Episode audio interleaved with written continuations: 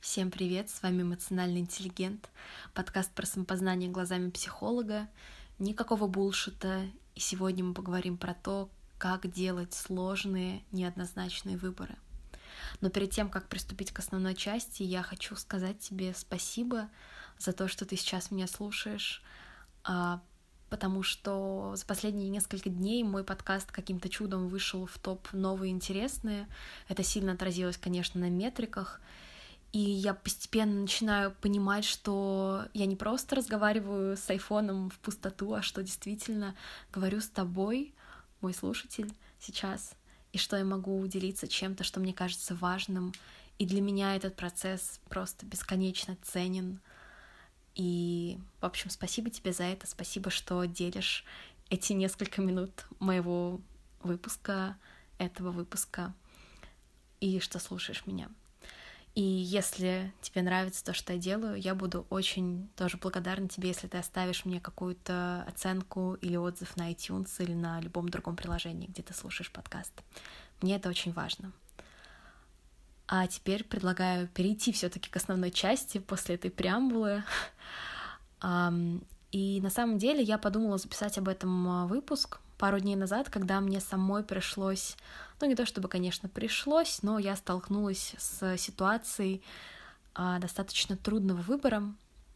Дело в том, что у меня есть э, несколько работ на данный момент, и пару недель назад я стала понимать, что одна из работ, эм, я перестала ее ощущать как какое-то пространство для моего роста, постепенно, но достаточно быстро все-таки стала понимать, что я просто, ну, переросла это место для себя, и что мне надо двигаться дальше, но при этом это было сложное ощущение и неоднозначное, потому что, естественно, как бы отказываясь от этой работы, по факту это полторы работы, а не одна работа, а, я лишаюсь достаточно большого процента своего заработка общего, и, конечно, сложно уходить в какой-то океан неопределенности, и также на этой работе есть люди, которые мне ценны, с которыми, которым я преподавала, в общем.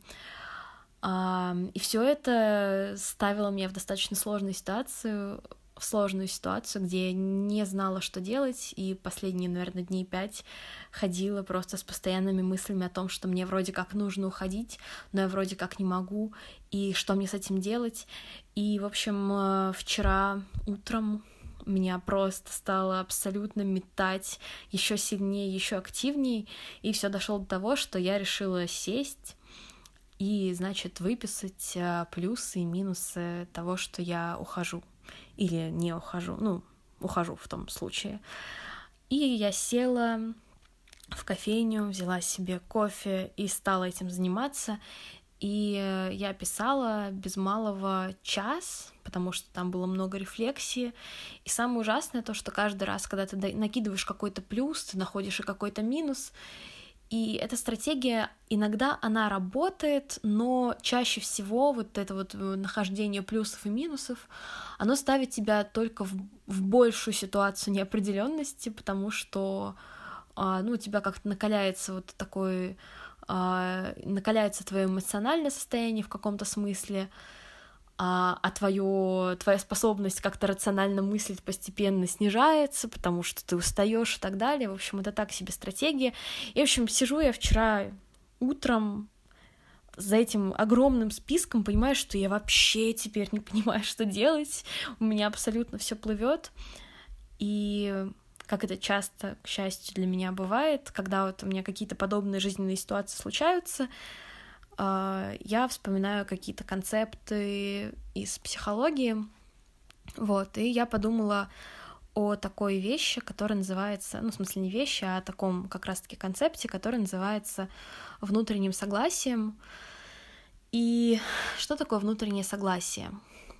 Это такая ситуация, в которой э, у тебя нет какого-то определенного понимания, что, что ты хочешь, что ты хочешь сделать, и ты понимаешь, что каждый выбор а, понесет, ну, привнесет, точнее, и какие-то плюсы, и какие-то минусы. И ты не можешь как-то просто рационально это вот все, все плюсы сложить, все минусы тоже э, учесть, и вот у тебя получится готовый результат. Это не, это не такая очевидная ситуация. И внутреннее согласие — это тот выбор, который ты делаешь, не опираясь на какую-то попытку объективно оценить ситуацию. То есть это не то, чтобы ты понимаешь, что объективно э, уйти с работы лучше, чем объективно остаться на работе, а когда ты спрашиваешь себя, вот если ты сейчас в этот момент будешь собой максимально честен, как тебе нужно поступить. Не как правильно, не как более рационально, там, не знаю, более обдуманно и так далее, а как тебе нужно. И, ну, если мы говорим про процесс вот этого внутреннего согласия, то это через проживание, то есть, э, ну, как правило, может помочь в этом, э, в этом случае представить ситуацию, когда ты ушел, ну, например, в, в, в моем кейсе, когда я ушла с работы, или когда я осталась, и попытаться именно это пережить и просто на основании, точнее, очень сложно, но тем не менее на основании этого переживания сделать для себя выбор. А, и я как раз сидела об этом, подумала и тоже спросила себя, как максимально честно я могу с собой поступить. И я просто скомкала этот список, этот листок бумаги и написала своей уже бывшей начальнице о том, что я ухожу. И это настолько потрясающее чувство, потому что это ощущается очень сильно как а, то, что ты берешь на себя ответственность за этот выбор.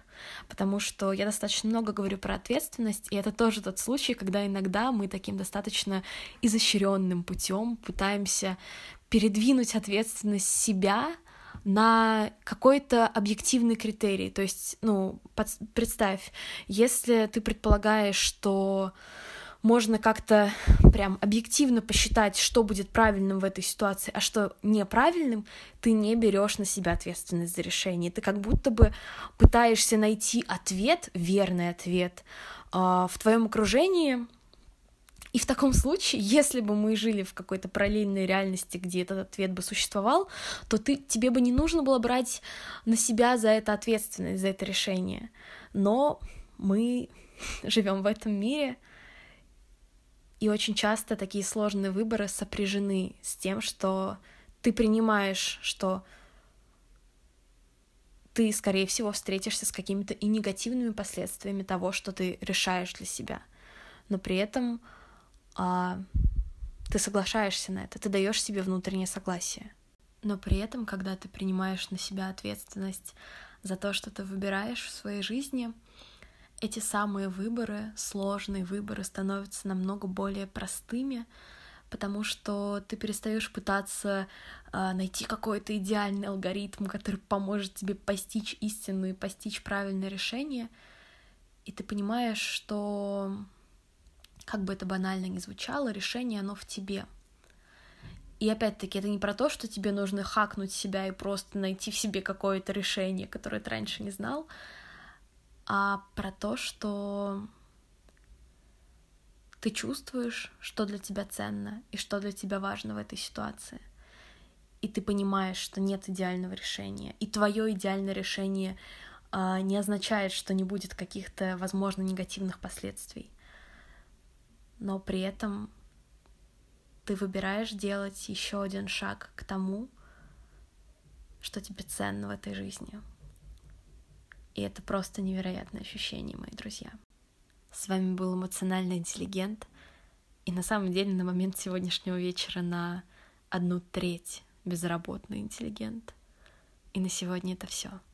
До скорого. Всем привет, меня зовут... Так, нет, это не то.